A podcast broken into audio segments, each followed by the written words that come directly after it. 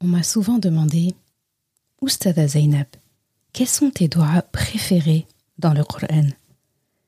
Si je m'écoutais, je dirais que toutes sont mes préférées. Mais si je devais vraiment choisir, alors j'en élirais trois.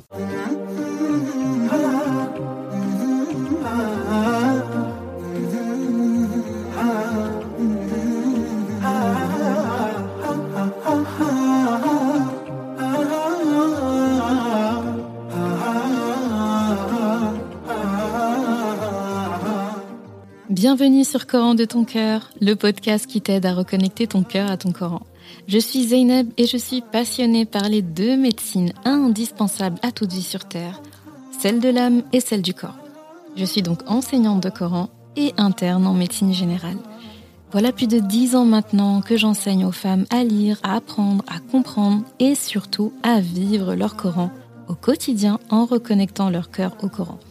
Car oui, j'ai la ferme conviction qu'un cœur connecté au Coran est capable de redistribuer à tous les organes du corps l'amour pour Allah, l'envie de lui plaire et d'agir dans le bien. C'est pourquoi à travers ce podcast, je compte redonner chaque semaine un nouveau souffle à divers pans de ta vie au regard de ton Coran. Prends ce temps pour toi et belle écoute.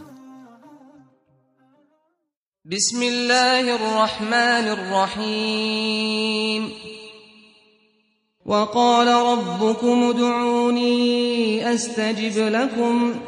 إن الذين يستكبرون عن عبادتي سيدخلون جهنم داخرين. Et votre robe a dit Appelez-moi, je vous répondrai. Ceux qui par orgueil se refusent à m'adorer entreront dans l'enfer humiliés tiré de Surat Rafir, Aya 60. Assalamu alaikum wa rahmatullah. Très content de te retrouver pour un nouvel épisode. Donc cet épisode que j'ai intitulé Mes trois invocations préférées dans le Coran. Alors, j'ai déjà abordé dans un sujet en long et en large que veut dire dua, que veut dire invocation? Qu'est-ce qui se cache en fait derrière tout ça? Quelles sont les beautés de l'invocation? Comment invoquer Allah? Et je te renvoie à l'épisode qui s'intitule Comment invoquer Allah subhanahu wa ta'ala et là tu auras toutes les informations. Ce que tu peux retenir de l'invocation, c'est qu'il est important d'invoquer souvent. D'invoquer souvent parce que quand on prend le temps d'invoquer très souvent, qu'on a l'habitude de faire des doigts, bah on finit en fait par euh, se rendre compte, on finit par déterminer en fait les, les doigts que notre cœur préfère. Celles qui, dès qu'on les prononce, eh bien, notre cœur s'apaise immédiatement. Et ça, c'est à force d'en faire et d'en faire et d'en refaire. Sachant que, bien sûr, toutes les doigts se valent, toutes les doigts qui sont contenues dans le Coran et dans la sunna de notre professeur sont de merveilleuses doigts. Elles sont toutes parfaites, en fait, pour euh, les situations qu'on vit. Donc, il faut surtout, surtout pas s'en priver. Alors, dans la ayah qui a motivé l'épisode du jour, j'ai évoqué dans cette ayah de Surat Ghafir cette euh, phrase si belle de notre Rab Udu'uni astajib lakum. Et là, c'est sans équivoque que cette, euh, cette ayah, cette phrase, elle est magnifique. Allah le dit, et à partir du moment où on a cette phrase-là, on sait qu'il n'y a aucun doute possible. Si on invoque Allah, si on appelle Allah, donc, dua, c'est aussi le fait d'appeler Allah, invoquer, appeler. Si on appelle Allah, il répond. C'est ce qu'il a dit. Tu m'appelles, je te réponds. Donc là, déjà, ça pose les grandes bases. C'est pour ça que j'ai choisi cette ayah-là. Bon, maintenant, on va aborder ces doigts, en fait, qui sont parmi mes préférés. Comme je disais en intro, si je devais choisir, en fait, elles sont toutes mes préférées. Mais voilà, comme il a fallu choisir par rapport à la question qu'on m'a posée, eh bien j'en choisis trois et je vais t'expliquer à chaque fois pourquoi. Avant d'aborder ces, ces là je tiens à rappeler, je l'ai déjà dit dans plein d'épisodes, mais je le redis encore parce qu'on le dira jamais assez. Lorsque tu croises des doigts, des invocations dans ton Coran, des voilà, vraiment des invocations, il faut t'arrêter dessus il faut saisir l'invocation, il faut saisir l'opportunité. vois-le comme une, pépite, en fait, un, bijou précieux, un diamant que tu viens de croiser sur ta route. Tu ne le laisseras pas passer comme ça. Tu le saisis, tu le prends fermement. Pour rappel, ce sont des invocations prononcées, pour la plupart en plus, par des prophètes, par des personnes pieuses, par voilà des, épouses de prophètes. Asir, la femme de Pharaon, a émis aussi une doigt.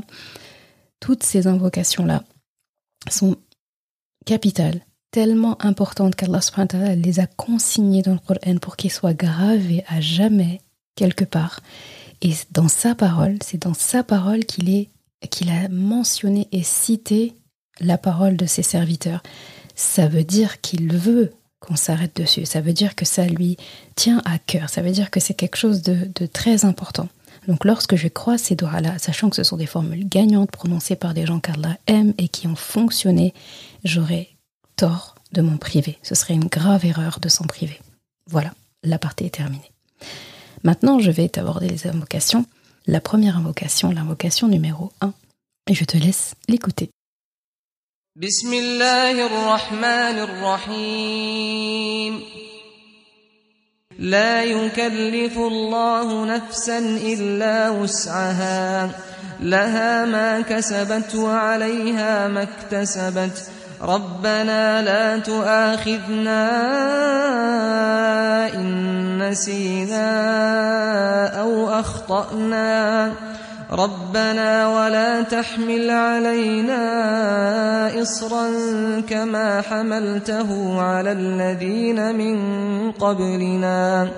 ربنا ولا تحملنا ما لا طاقة لنا به. واعف عنا واغفر لنا وارحمنا. أنت مولانا فانصرنا على القوم الكافرين Allah n'impose à aucune âme une charge supérieure à sa capacité. Elle sera récompensée du bien qu'elle aura fait, punie du mal qu'elle aura fait. Notre robe ne nous châtie pas s'il nous arrive d'oublier ou de commettre une erreur. Notre robe ne nous charge pas d'un fardeau lourd comme tu as chargé ceux qui vécurent avant nous. Notre robe ne nous impose pas ce que nous ne pouvons supporter. Efface nos fautes, pardonne-nous, et fais-nous miséricorde. Tu es notre Maître, accorde-nous donc la victoire sur les peuples infidèles. Surat Baqarah, Aya 286, la dernière. Alors, cette Aya cette doha-là, donc la, une, partie de, une bonne partie de la ayah est une doha depuis Rabbana, plusieurs Rabbana d'ailleurs, notre Rabb. Déjà, je l'aime beaucoup cette doha parce qu'elle se trouve dans Surat Baqara et Surat Baqara a vraiment une prévalence, une préciosité au-dessus de, des sourates de manière générale. Elle a été mentionnée par notre prophète sallallahu alayhi wa sallam dans plusieurs hadiths, et il a spécifiquement parlé des deux dernières ayahs de Surat al-Baqarah, en disant que ça fait partie en fait des joyaux, des, trésors qu'Allah lui a donnés, des trésors qui viennent de, sous le trône d'Allah subhanahu wa ta'ala, lui a été donné Surat al-Fatiha et les deux dernières ayahs de Surat al-Baqarah.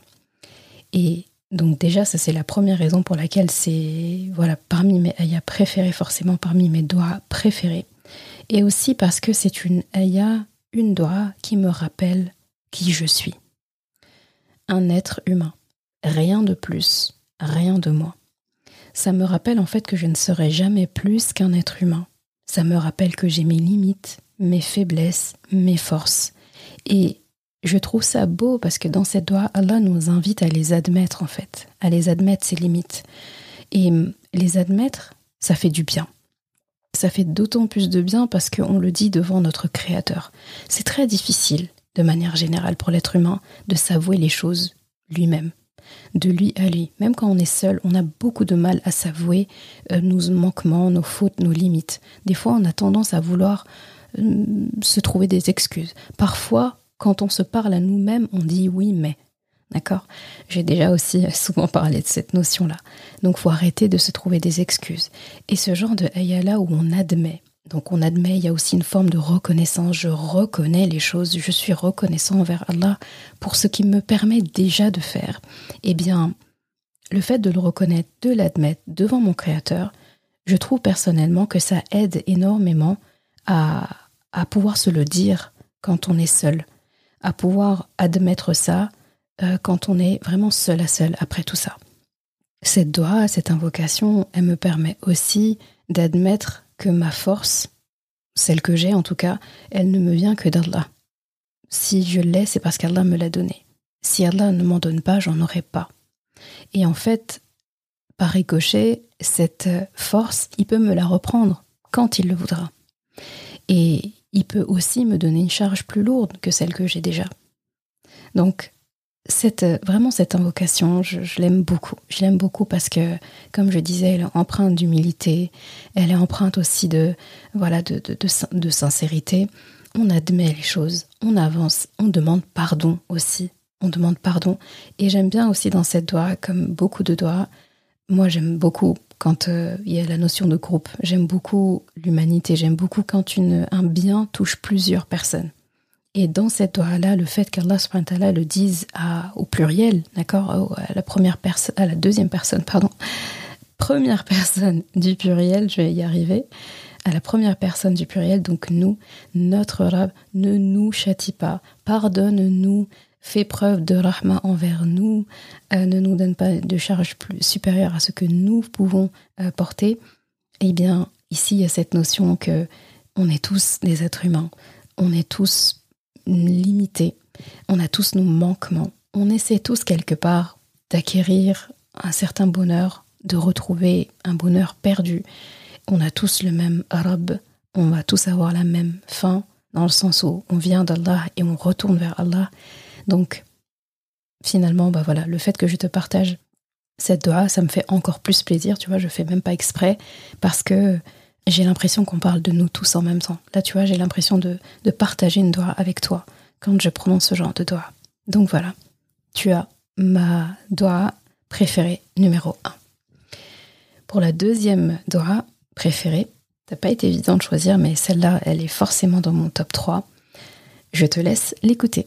بسم الله الرحمن الرحيم. فسقى لهما ثم تولى إلى الظل فقال رب إني رب إني لما أنزلت إلي من خير فقير. Il abreuva pour elle, puis retourna à l'ombre et dit Mon Rab, j'ai grand besoin du bien que tu as fait descendre vers moi. Surat al-Qasas, Aya 24. Alors, cette doigt-là, c'est un vrai coup de cœur. C'est un coup de cœur déjà de par l'histoire.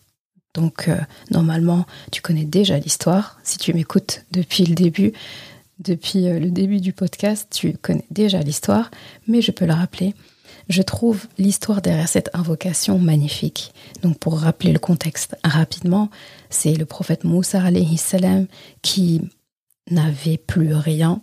Il vient du désert, il était fugitif, il a tué un homme, il est condamné à mort par l'homme le plus puissant de la terre à l'époque et aussi le plus grand tyran, Pharaon, Pharaon.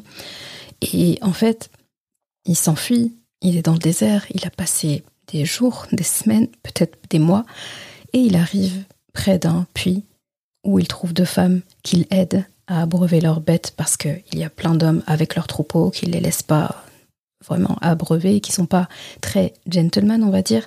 Elles attendent, elles précisent que leur papa est âgé.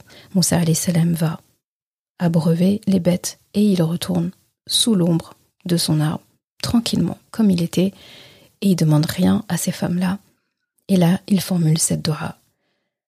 Mon Rab, j'ai grand besoin du bien que tu as fait descendre vers moi. Et c'est très important la conjugaison ici parce que je attire ton attention, dans beaucoup de traductions que tu vas lire, ce sera traduit par Mon Rab, j'ai grand besoin du bien que tu feras descendre vers moi.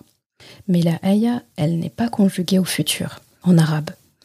Rabbi inni lima anzalta ilayya min khayrin Donc si tu es familière avec la grammaire, la conjugaison en arabe, anzalta, c'est le passé. Ça veut dire que tu as fait descendre. Si on aurait parlé du futur, on aurait dit certaines zilo, par exemple. Il y, aurait, il y aurait la notion du futur, et là, c'est pas conjugué en futur en arabe.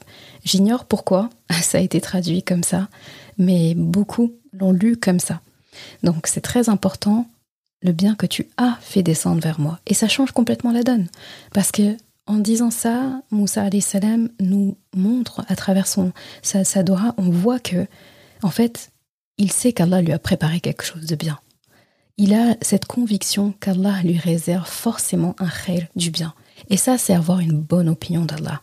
Pas seulement parce qu'il est prophète, mais parce qu'il sait que dès lors qu'il va demander à Allah Dès lors qu'il va formuler une invocation, il aura en fait ce qu'il a demandé. Allah va lui répondre. Donc je trouve ça très très très fort de dire à Allah, je sais que tu m'as préparé quelque chose en gros. Tu vois ce que tu m'as réservé? Là c'est le moment. C'est comme si on disait, écoute là, je suis à découvert. L'épargne que tu m'as réservé, c'est le moment de le débloquer. Ou bien là, je suis au pied du mur, j'ai plus d'issue. Là, tu vois, la bouée de sauvetage que tu m'avais préparée, c'est maintenant on a vraiment l'impression que Moussa salam c'est comme s'il était en train d'appuyer sur un interrupteur ou tirer sur une manette ou un levier. Et Allah subhanahu wa ta'ala déclenche. Et cette formulation, elle est à la fois humble, à la fois il y a une certaine assurance dans la, la, bonté, la rahma d'Allah subhanahu wa ta'ala.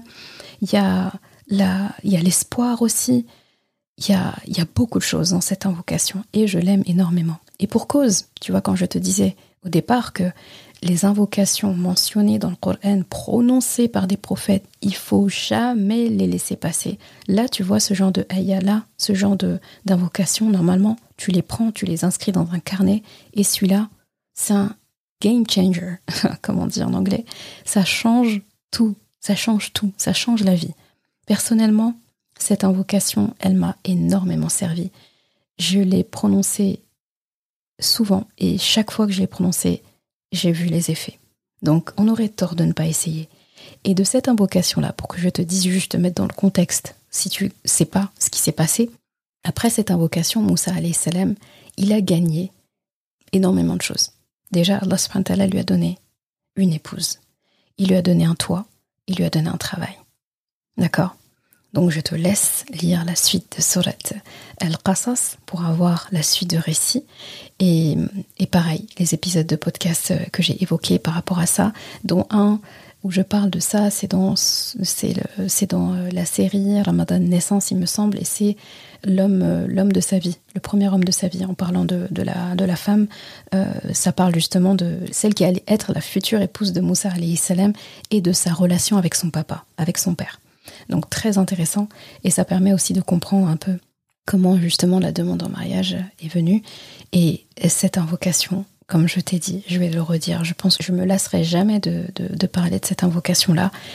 Euh, c'est pépite, euh, comme tout, hein, mais celle-là c'est très très pépite, vraiment. Et je le dis souvent à mes amis, aux sœurs qui me posent la question, quelqu'un par exemple qui est dans la recherche du compagnon idéal, du conjoint, la conjointe idéale, et qui ne prononce pas cette doigt, c'est dommage. Je dis pas qu'elle aura pas ce qu'elle veut, pas du tout.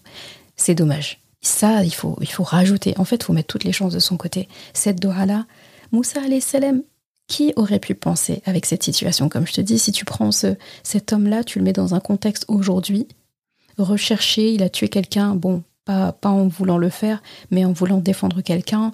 Il est recherché dans tout le pays, il est wanted, vraiment. C'est comme si sa tête, elle est placardée partout. Euh, il y a des récompenses pour celui qui va l'attraper. Il a marché dans un désert depuis longtemps, il n'a pas de travail, il n'a rien, il n'a aucune référence. Et là, il vient et, on lui donne un travail, on lui donne un toit, et on, propose en mariage une femme qui dit à son père quelque part, de manière très subtile et fine, machallah, qu'elle veut se marier avec Moussa salam. Et qui aujourd'hui va faire ça? Moussa salam, il a obtenu tout ça après cette doha qui a été finalement ce bouton qu'il a actionné, ce qu'il a appuyé pour dire Allah, Allah, je sais que tu me réserves plein de choses, je sais pas ce que c'est, mais là j'en ai besoin là, là, maintenant. Là j'ai plus rien. J'ai pas à manger, j'ai pas d'amis, j'ai pas de famille, j'ai pas de travail, j'ai rien. Et Allah ne l'a pas laissé. Alors nous, qui observons cette scène-là un peu de, en plan aérien, là, en lisant la, la, sourate, eh bien, normalement, on devrait être en train de se dire, euh, je copie, je copie. Je fais copier-coller de Moussa salam. C'est facile. Copier-coller. En plus, Moussa salam, il se trouve que c'est un prophète qui avait une grande connaissance de l'être humain, qui avait une grande connaissance aussi de son robe. Il était très proche de lui. On dit Moussa Kalimullah. C'est le prophète qui a entendu la voix d'Allah directement, sa voix, vraiment, la vraie voix d'Allah. C'est pas rien. Donc il a quand même un lien avec Allah qui est très particulier. C'est le prophète le plus dont l'histoire est le plus mentionnée dans le Coran. Allah lui a envoyé beaucoup de signes. Allah l'a énormément épaulé et accompagné. Il a été aussi épaulé par son frère. C'est un prophète vraiment dont l'histoire est très particulière. Quand lui fait une invocation, sachant que c'est pas quelqu'un qui aime beaucoup parler, eh bien il faut encore plus écouter. Tu vois, quand tu as dans ton entourage quelqu'un qui parle pas beaucoup, bah, le jour où il parle et que tu ne l'écoutes pas, ou tu prêtes pas attention, c'est dommage. Et très souvent, les gens qui parlent peu, quand ils parlent, c'est très souvent très, c'est des paroles concentrées. Il y a, y a, beaucoup de, de, bienfaits dans leurs paroles, la plupart en tout cas. Donc, euh, ce que je peux dire par rapport à cette invocation-là, si je devais voilà résumer pourquoi c'est ma préférée dans mon top 3 en tout cas, et, pour, enfin, pour quelle raison Eh bien, c'est que j'aime beaucoup le fait de ne pas être gêné de demander à Allah subhanahu wa ta'ala. Moussa salam, il n'avait plus rien. Il pourrait avoir plein de choses à se reprocher et pourtant il n'a pas éprouvé cette gêne de se dire avec tout ce qui se passe, avec tout ce que j'ai, je qui suis-je pour demander? Et à ce moment-là, il n'avait pas encore reçu la prophétie. Eh bien, je pense qu'aucun d'entre nous a une situation comme celle de Moussa salam je pense qu'on peut oser et on peut espérer demander à Allah nous aussi. D'accord? Donc, le fait de ne pas être gêné de demander à Allah le fait de demander un secours immédiat, il n'y a aucun mal à demander à Allah subhanahu là, j'ai besoin maintenant. Déjà, tu prononces juste cette doigt telle qu'elle, et il y a déjà cette notion de Rab, Rabbi, j'ai besoin de ça maintenant. Là, c'est c'est compliqué. Tu sais, Ya Rab, tu sais, là, c'est chaud, c'est compliqué j'ai besoin. Et là, Allah saura exactement quoi te donner. Et c'est ça que j'aime aussi dans la doigt de Moussa salam. Il n'a pas spécifié exactement j'ai besoin de ça, ça, ça. En fait, il a besoin de tellement de choses à l'instant T. S'il demande à manger, il va se limiter, juste manger, et après il va regarder, il va regarder les arbres. Non. Le fait qu'il ait vraiment laissé le champ à Allah wa ta'ala, Ya Allah, tu sais. Tu sais ce, que je, ce dont j'ai besoin. J'ai besoin du bien que tu as fait descendre vers moi. Et il y a cette notion aussi du bien, il est déjà en train de descendre. Et là, je sais que ça arrive, mais j'en ai besoin maintenant. C'est très très beau. Et donc, euh, ce qui est important aussi, et pourquoi j'aime cette doha, c'est que ça me ça m'apprend à, à demander grand, demander à Allah sans gêne, demander pour un secours immédiat et demander grand en fait, demander grand et avec certitude. Là, Moussa salam, on sent aucune, aucune faille, aucun, aucune hésitation. Il est ferme, en fait, dans ce qu'il demande. Il a vraiment confiance en Allah subhanahu wa ta'ala au moment où il lui demande Qu'Allah nous donne ce niveau-là parce que c'est très très beau. Bon, j'espère que j'ai réussi à te faire aimer cette doigt autant que je l'aime. Ensuite, nous avons notre troisième doigt, notre troisième invocation. Je te laisse l'écouter aussi.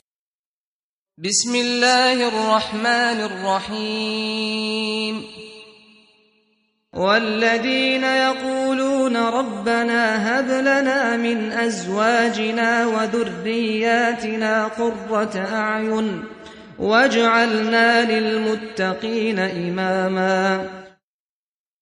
et ceux qui disent Notre robe, donne-nous en nos conjoints et nos descendants la joie des yeux et fais de nous un guide pour les pieux.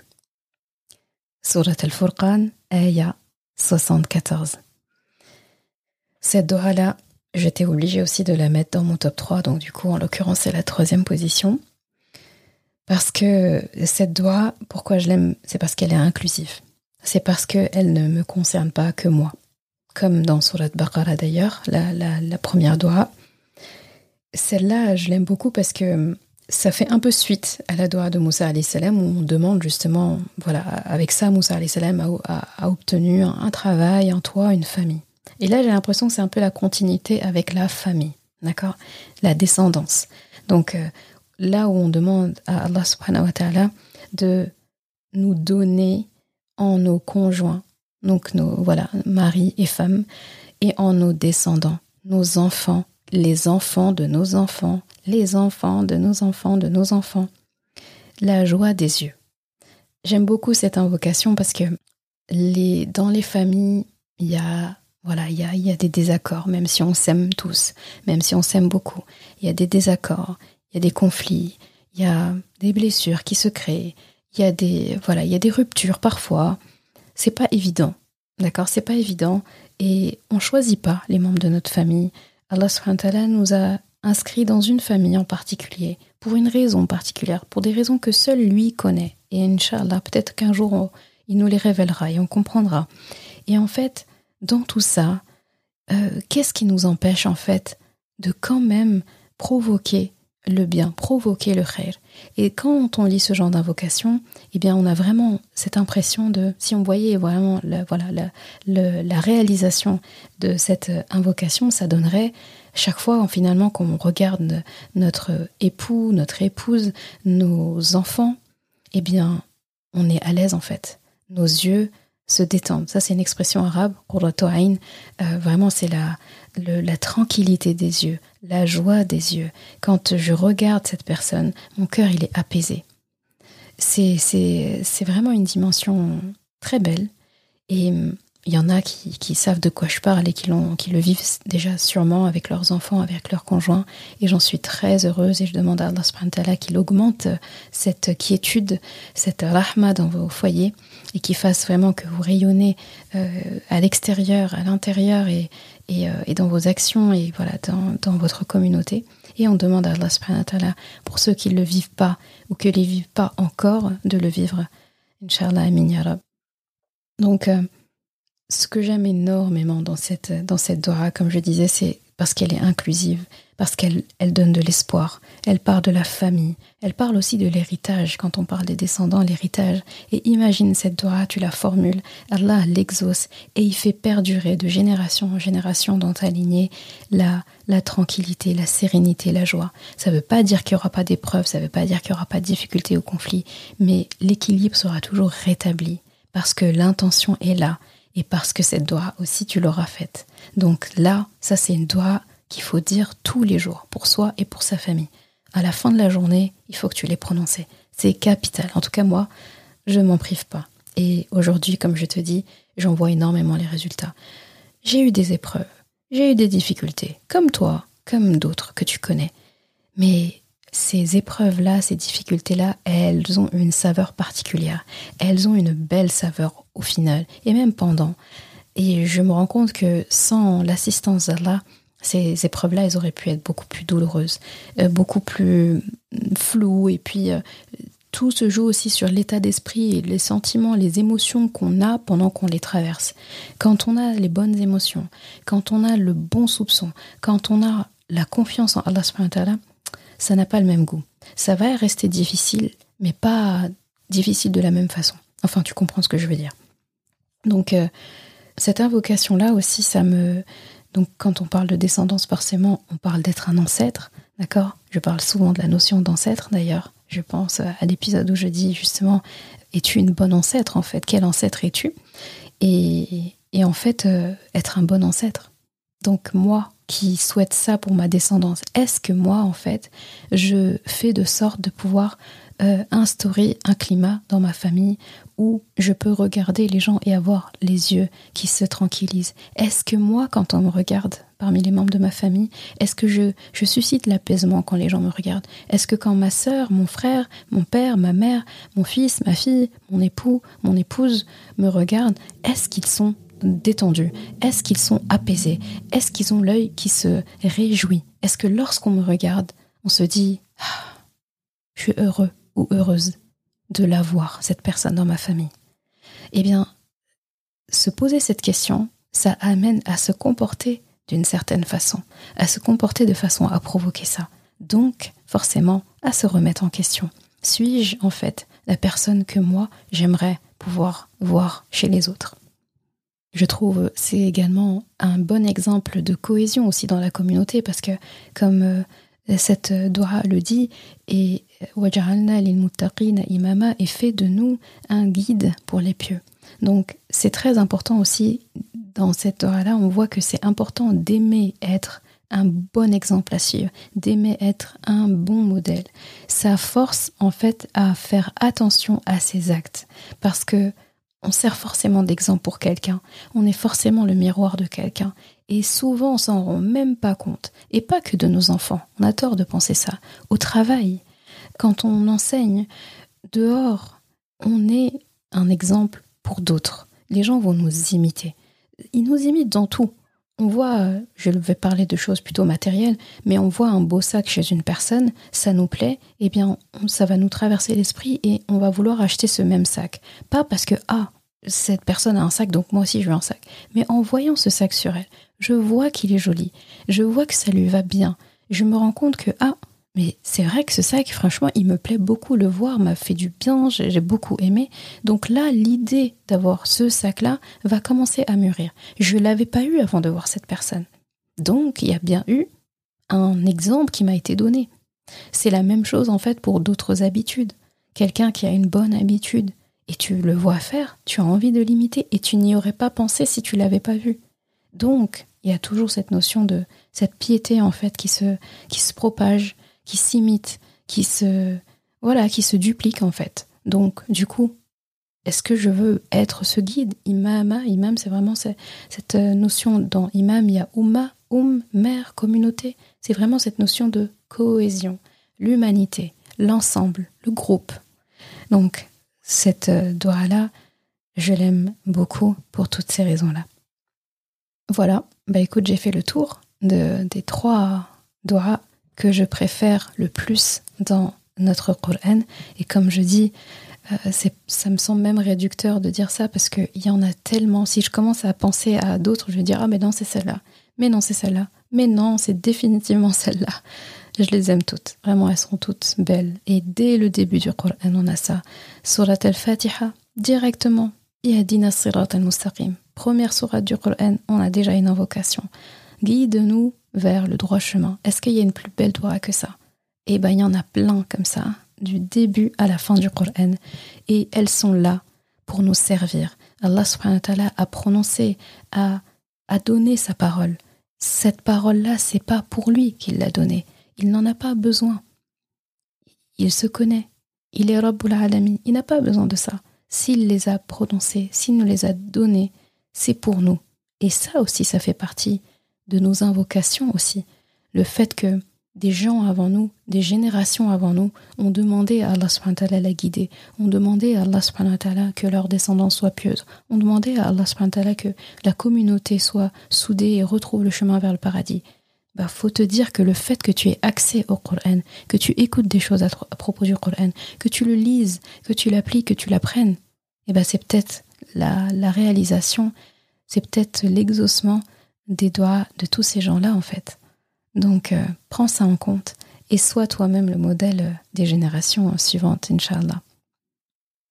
Donc, en conclusion, je dirais qu'il faudrait qu'on invoque, qu'on invoque beaucoup, qu'on invoque souvent, qu'on invoque grand, qu'on invoque avec la certitude d'être écouté et exaucé, qu'on invoque pour les autres et à la fin que ça nous pousse à agir qu'Allah fasse que nous ayons toujours, toujours l'idée, la pensée, la présence d'esprit de l'appeler. Merci d'avoir écouté cet épisode. Et comme toujours, si ce podcast t'a apporté du bien, alors une chose à faire, t'abonner pour ne rien rater.